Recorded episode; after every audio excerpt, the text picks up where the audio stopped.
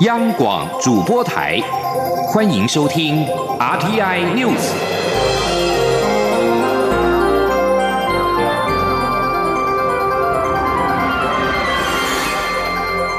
听众朋友您好，欢迎收听这节央广主播台提供给您的 RTN News，我是张顺祥。首先把新闻焦点关注到美国的联邦参议院外交委员会二十五号是通过了台北法案，主要的提案人也就是共和党籍的参议员贾德纳在会中表示，中国不断的威胁台湾民主，美国应该继续跟台湾站在一起，并协助台湾巩固邦交。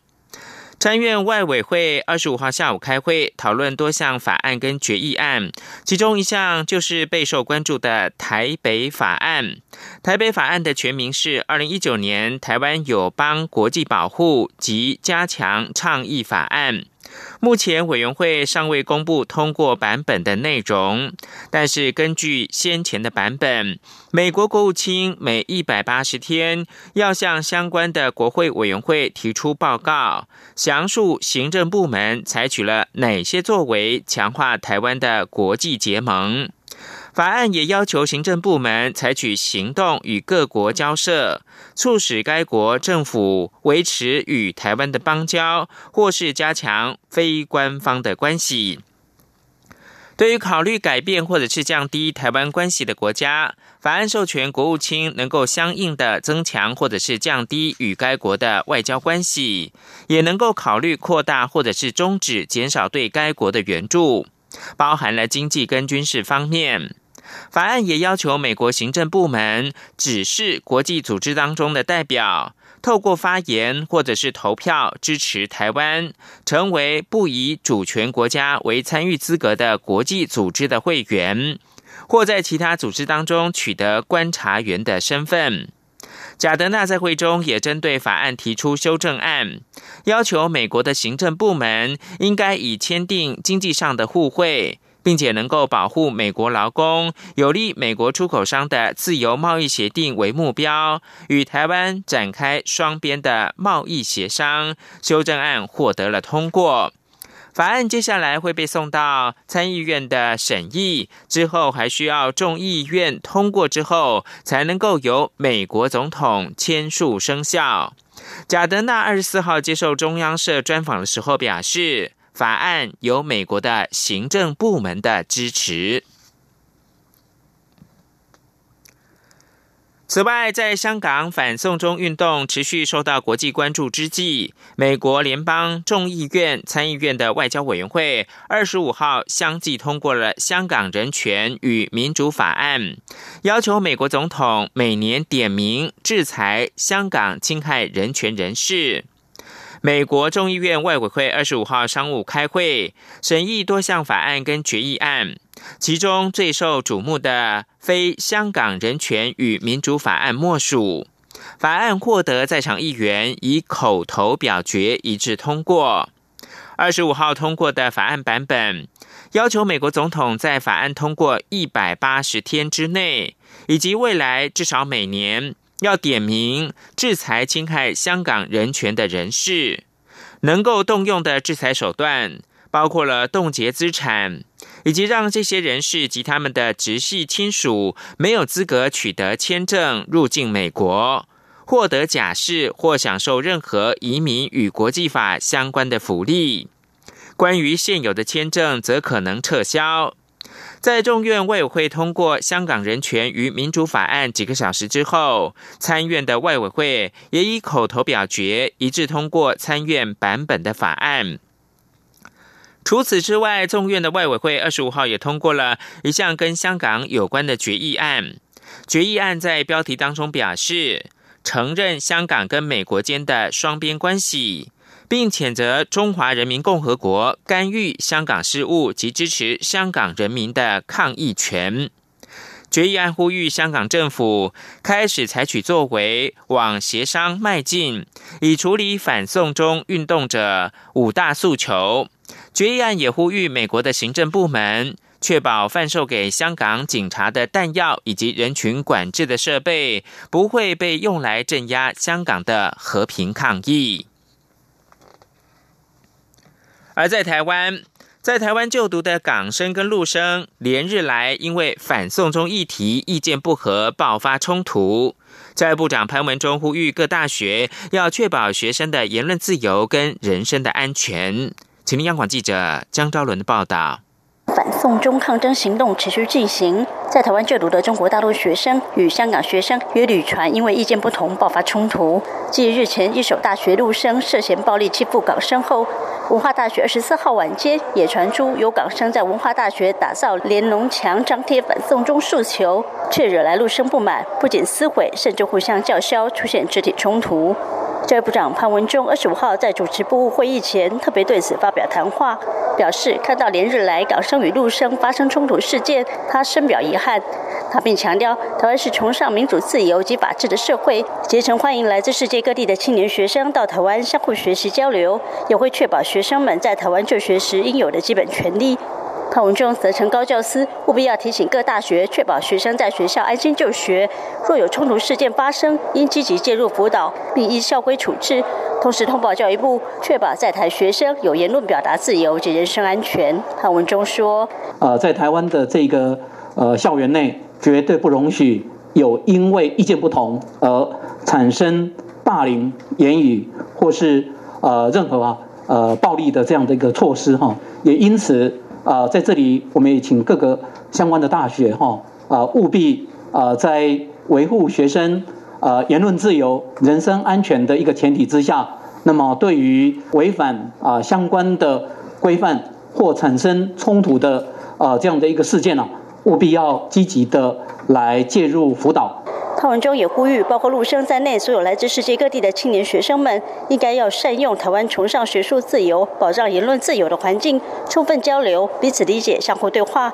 不要因为部分观念不同而产生冲突。中国电台记者张昭伦台北采报道。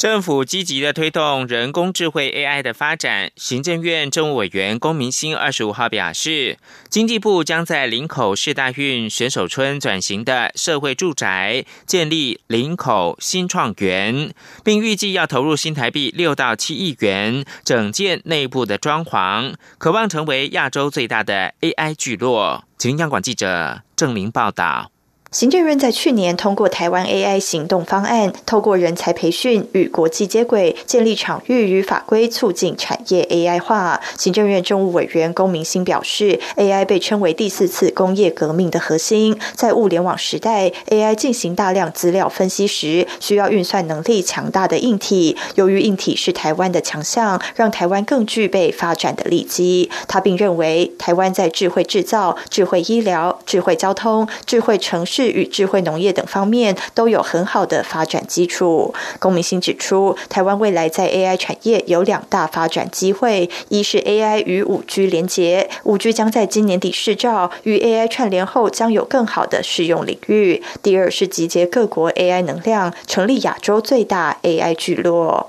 那这个聚落的地点啊，应该会是在林口的新创园区。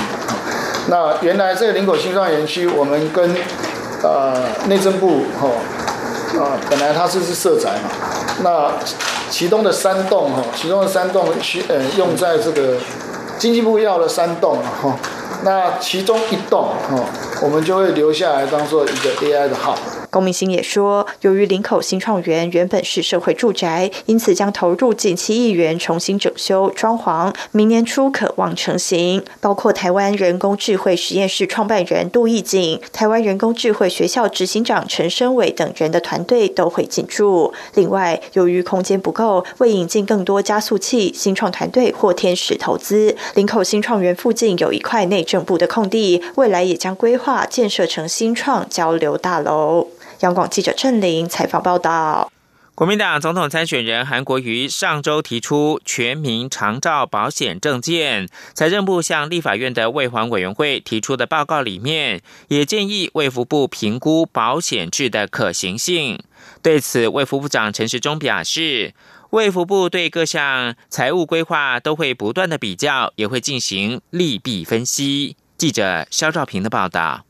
立法院社会福利及卫生环境委员会二十五号邀请卫生福利部等相关部会，说明长期照顾十年计划二点零的执行情形、困境以及未来规划。财政部在书面报告中提到，对长照服务发展基金的裁员检讨，对于长照裁员的建制，也建议可延领其他税收或采行保险制的可行性，以因应我国逐年增加的长照。裁员需求，由于目前的长照裁员是采税收制，因此财政部抛出的保险制引发关注。对此，卫福部长陈时中二十五号受访时表示，卫福部会针对财政部的建议进行检讨，但他也指出，现有裁员都经过适当运用与分配，且卫福部对于各种财务规划也持续研究与比较。他说：“ 哈哈，对他现在来，哈讲这个事情的时候，我们当然是有在想这些相关的事情，但还要做一个利弊的得失的分析。”国民党立委陈一鸣质询时也问到长照基金改保险制的相关问题。陈一鸣认为，保险制就是政府雇主。个人一起缴交保费，以求稳定的财务来源。陈时中答询时则表示，长照保险也没有错，现在的制度则是稳定中求发展。他说。我想长照保险好，我们谢谢这个呃陈一鸣委员的咨询。根据卫福部的书面报告指出，长照基金来源包括了遗赠税、烟税、政府预算拨充、烟品健康福利捐、捐赠收入、房地合一税等。进一步看支出情况，二零一七年有新台币八十七点三亿，二零一八年则上升到一百六十三点一亿。虽然支出经费增加，但今年一月到八月实际收入有新台币两百五十三点八九亿元，加上过去基金剩余部分，因此没有裁员不足的情况。中央广播电台记者肖兆平采访报道。第十届的金曼奖揭晓了得奖的名单，请听记者江昭伦的报道。第十届金曼奖共有一百零二件作品参赛，二十四件作品入围，得奖名单二十五号揭晓。擅长水彩手绘的年轻漫画家吴宇石，以作品《海色北极星》夺下漫画新人奖；北城百画帖抱回跨域应用奖。少年漫画奖得主颁给叶明轩的《大仙术士李白》第五集，这也是叶明轩同步系列作品第三度获奖。叶明轩领奖时呼吁影视界能多重视所有金漫奖入围作品，让他们手中很棒的 IP 也有机会被改编成影视作品，赏漫画家一口饭吃。他同时有感而发，表示能够生长在有自由创作环境的台湾是一件很开心的事。叶明轩说：“我觉得对创作者而言，很荣幸能够生长在台湾，现在这个时代，这么一个完全让创作自由、没有任何限制跟包袱的地方，那这才是一个真正民主进步。”自由又成熟的国家。年轻漫画新秀星期一回收日首度入围，就以粉红缎带作品拿下少女漫画奖与年度漫画大奖，是最大赢家。粉红缎带描写女性之间的爱慕关系，也就是漫画迷俗称的百合题材类型。星期一回收日对于自己获奖感到很惊喜和意外，认为或许是与作品呼应了台湾今年通过的同性婚姻法有关。他并期许自己未来能继续努力创作下去。星期一回收日说：“我刚刚一直在后台崩溃，想说，因为我很，我自认还不到是专业的漫画家，就我认我认为跟其他漫画家还有一段距离要走。呃，希望不会愧对这个奖，可以继续创作下去。”第十届金漫奖特别贡献奖颁给武侠大师游龙辉。评审团指出，游龙辉是一九六零年代台湾最具影响力的武侠漫画家之一，放在世界漫画发展史的脉络里，足可视为具代表性的早期台湾风格。游龙辉对于自己获奖，谦称很惭愧。他说：“五十几年前，漫画不受到政府支持；五十年后，文化部却设置金漫奖，肯定漫画家的创作，让他很感动，认为真正该得到特殊贡献奖的是文化部。”游龙辉也对于许多后进漫画家的优秀表现感到很开心，希望大家一起来画漫画，让台湾漫画有更好的发展。中国电台记者张昭伦台北采访报道。是阳光，翅膀打开了世界之窗，是阳光翅膀环绕着地球飞翔。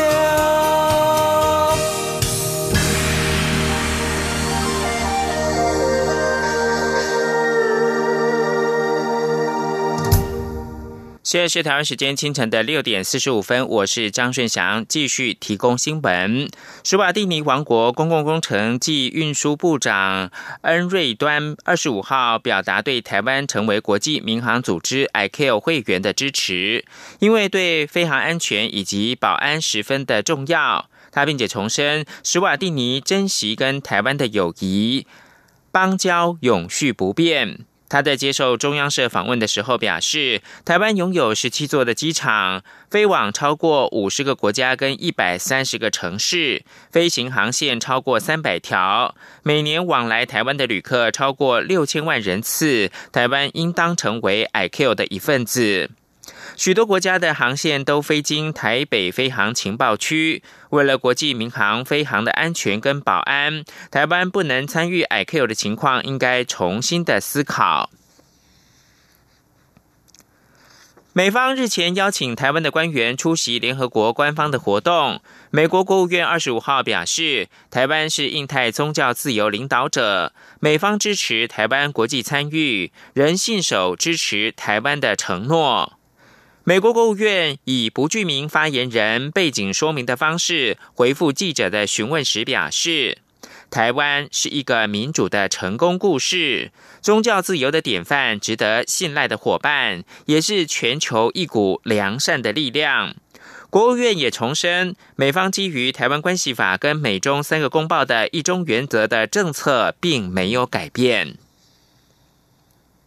焦点回到台湾的二零二零总统大选，民进党总统大选蔡赖配能否成局备受关注。党主席卓荣泰日前针对初选民调纳入柯文哲，当面向行政院的前院长赖清德道歉。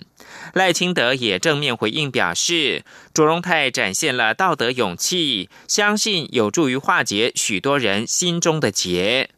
卓荣泰是在二十五号的中常会当中，首度为初选期间政治判断有所落差，表达了歉意。赖清德在晚间回应表示，卓荣泰主席展现道德勇气，诚恳面对初选的过程，相信有助于化解许多人心中的结，增进团结。他衷心的希望所有的朋友共同的迎向未来，一起加油，赢得大选的胜利。请央广记者刘玉秋报道。在民进党总统初选蔡赖之争期间，党中央曾评估台北市长柯文哲会投入选战，因而修改初选办法，将柯文哲纳入民调。但如今柯文哲会登记总统大选联署，引发外界质疑民进党初选的公平性。对此，民进党主席卓荣泰二十五号在中常会后记者会上首度公开致歉，强调他身为党的负责人，未能洞察未来发展，无法做出最正确的判断，他深感遗憾。是这参着当时的政治的形势跟社会的氛围而定定，但是外界对此修订的时程、程序跟结果还有不同的意见，党应该审慎的检讨，往后更应该要深思熟虑，避免引起必要的一些争议。卓荣泰表示，他已向双方当事人说明，但能不能得到双方的理解，仍需他进一步努力。且事情已经过了一段时间，也不是三言两语就能完成。不过，他愿意诚实面对，深刻检讨。至于赖清德如何回应，卓荣泰不愿多谈。另外，民进党将于九月二十八号举行全代会，为力拼连任的蔡英文总统及党所提名的立委参选人大造势。外界关注赖清德是否会北上官邸，蔡赖同台。卓荣泰表示，党部有邀请现任及过去的重要从政党员，但是否出席还在做最后确认。卓荣泰并呼吁民进党全国党代表以及全体中常委、中执委、中评委与受邀的县市首长、中央部会首长一定要出席全代会，一定要在团结的时刻展现勇敢承担的决心。中央广播电台记者刘玉秋采访报道。而国民党的总统参选人韩国瑜。去年竞选的时候深受年轻人支持，但面对明年总统大选，韩国瑜在年轻族群的支持度远远落后蔡英文总统。韩国瑜近来除了指示尽快筹组青年军，并且动起来，预计在十一月初举办座谈会，广邀青年参与。请听记者刘品希报道。距离明年总统大选只剩下三个多月。根据近来几份民调显示，国民党总统参选人韩国瑜的支持度落后蔡英文总统百分之十以上，尤其在年轻族群的支持度更是远不及蔡总统。蓝营资深媒体人赵少康便指出，韩国瑜已经变成年轻人嘲讽的对象。四十岁以下，韩国瑜几乎没票。对此，国民党青年部主任萧敬言二十五号下午受访时表示，网络上的确有很多对韩国瑜的攻击。赵少康的说法或许是想点出一些事实，但有时反而掉入敌人设下的陷阱。国民党应该设法解决，而非跟着跳进去。萧敬言指出，韩国瑜。去年竞选时，在年轻族群拥有高支持度，但现在许多年轻人因为党内总统初选纷扰或是网络留言而转为观望，有所疑虑。国民党青年部正规划成立青年军，号召原本就支持蓝营或是倾向支持蓝营的年轻人重新站出来支持国民党与韩国瑜，同时规划举办至少一场青年座谈会，由韩国瑜正面回应年轻人所有麻辣提问。他说：“我们要把各地支持国民党的潜在的年轻人给找出来，然后包含我们会透过一些座谈的方式，因为现在这个大家对于韩市长的质疑就是讲有很多疑虑嘛，那我们办理青年座谈。”让年轻人可以当面对韩市长提出问题，韩市长也是很乐意接受挑战的人，所以我想他可以当面来跟这个年轻人做对谈，然后他也可以当面去试。年轻人对他有任何质疑，都可以在那一场，甚至是那好几场座谈会里面去当面的做应答。韩国瑜全国青年后援总会召集人李明玄二十五号受访时进一步指出，青年军目前先规划在十一月初于台北举办青年座谈会，当天也将一并举行韩国瑜全国青年后援总会誓师大会，展现全国青年力挺韩国瑜的气势。国民党青年部副主任、韩国瑜全国青年后援总会副召集人潘德汉则说，近来有部分党内青年不断在政论节目上发表攻击国民党与韩国瑜的言论，塑造党内分裂的形象。之前青年军碍于红海集团创办人郭台铭可能参选，因此冷处理。但现在郭台铭已经宣布弃选，党内定于一尊，近日青年军就会陆续上政论节目，为国民党与韩国瑜辩护。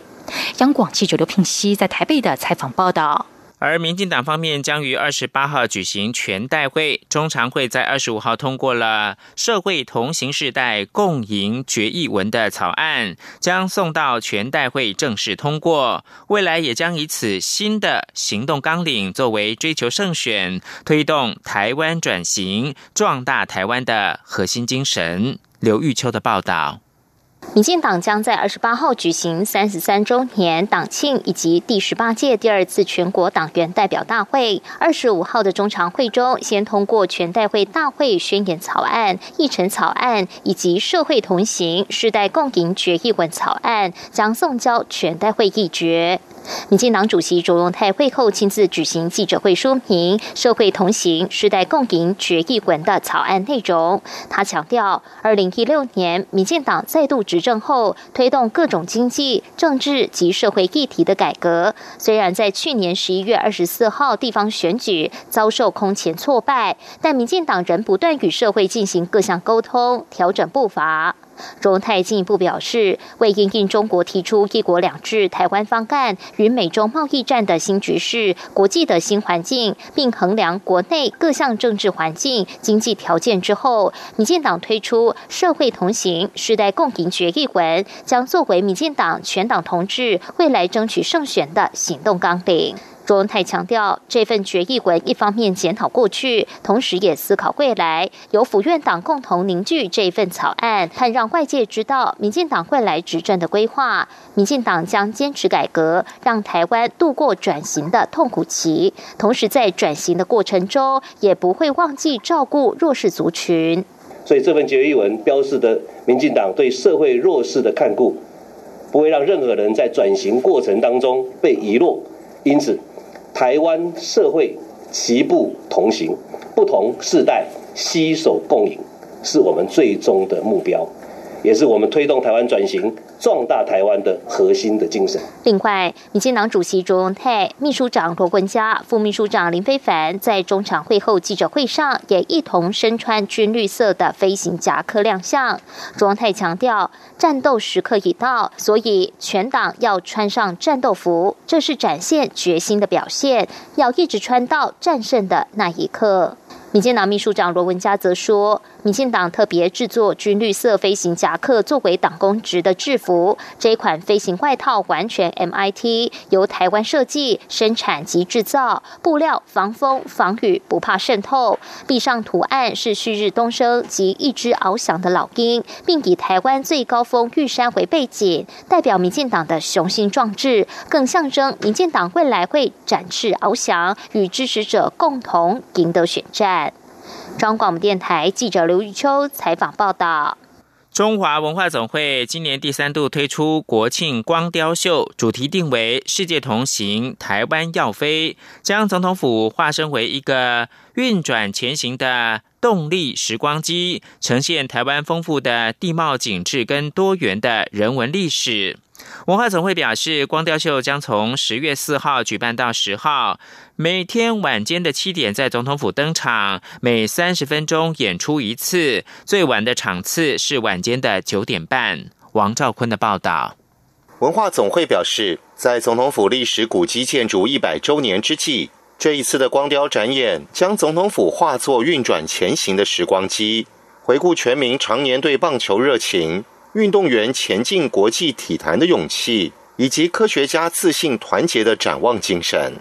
艺术总监陈怡杰指出，在时光机的概念下，主视觉是根据体育、音乐、电信、科技、军事、太空科学等元素设计的齿轮零件，展现国家透过协力共构的运转，前行世界的团结精神。他说：“那最重要呢，其实还有关于时间。那不同的时间的人，不同世代的人，其实对于台湾或对我们的环境都有不同的认识。那我们也一直透过这样的一个啊展演的制作呢，可以去啊找寻到跟我们不同世代，还有我们下一个世代之间彼此之间的连结。一场光雕展演时长约六分多钟，表现主轴分为序、热情、勇气、自信、团结等五个阶段。”可以看到台湾棒球发展在国际比赛争光的运动员、高教机与福卫七号，以及台湾的百年记忆拼图。光雕秀的彩蛋，则是选取了总统府一百个秘密元素中的部分物件，并将它们隐身在时光机里，包括永恒之窗、五常灯、半透明复古电话等与总统府有关的物件。中央广播电台记者王兆坤台北采访报道。国际新闻：人权监督团体二十五号表示，自从埃及数个城市上周爆发要求罢黜总统塞西的示威抗议之后，埃及当局已经逮捕超过一千一百人，包括埃及最著名的反对派人士、去年埃及总统大选一名候选人的前发言人，以及一名享有声誉的作家，在过去两天，据信是遭到了逮捕。埃及近日爆发罕见的反政府示威，要求总统塞西下台。在开罗跟其他城市，二十号有数以百计的民众不顾当局禁令，走上了街头，以回应要求针对政府贪腐举行的抗议活动。而埃及安全部队二十一号并在红海的海岸城市，也就是苏伊士，和示威民众爆发冲突。最后提供给您是英国最高法院裁定，首相强生迫使国会休会五个星期不具合法性，这使得强生使出拖字诀，要让国会在十月三十一号之前无作为、无协议脱欧自然生效的主义失败，脱欧恐怕要再一次的变成脱欧，也就是拖延的拖。以上新闻由张顺祥编辑播报。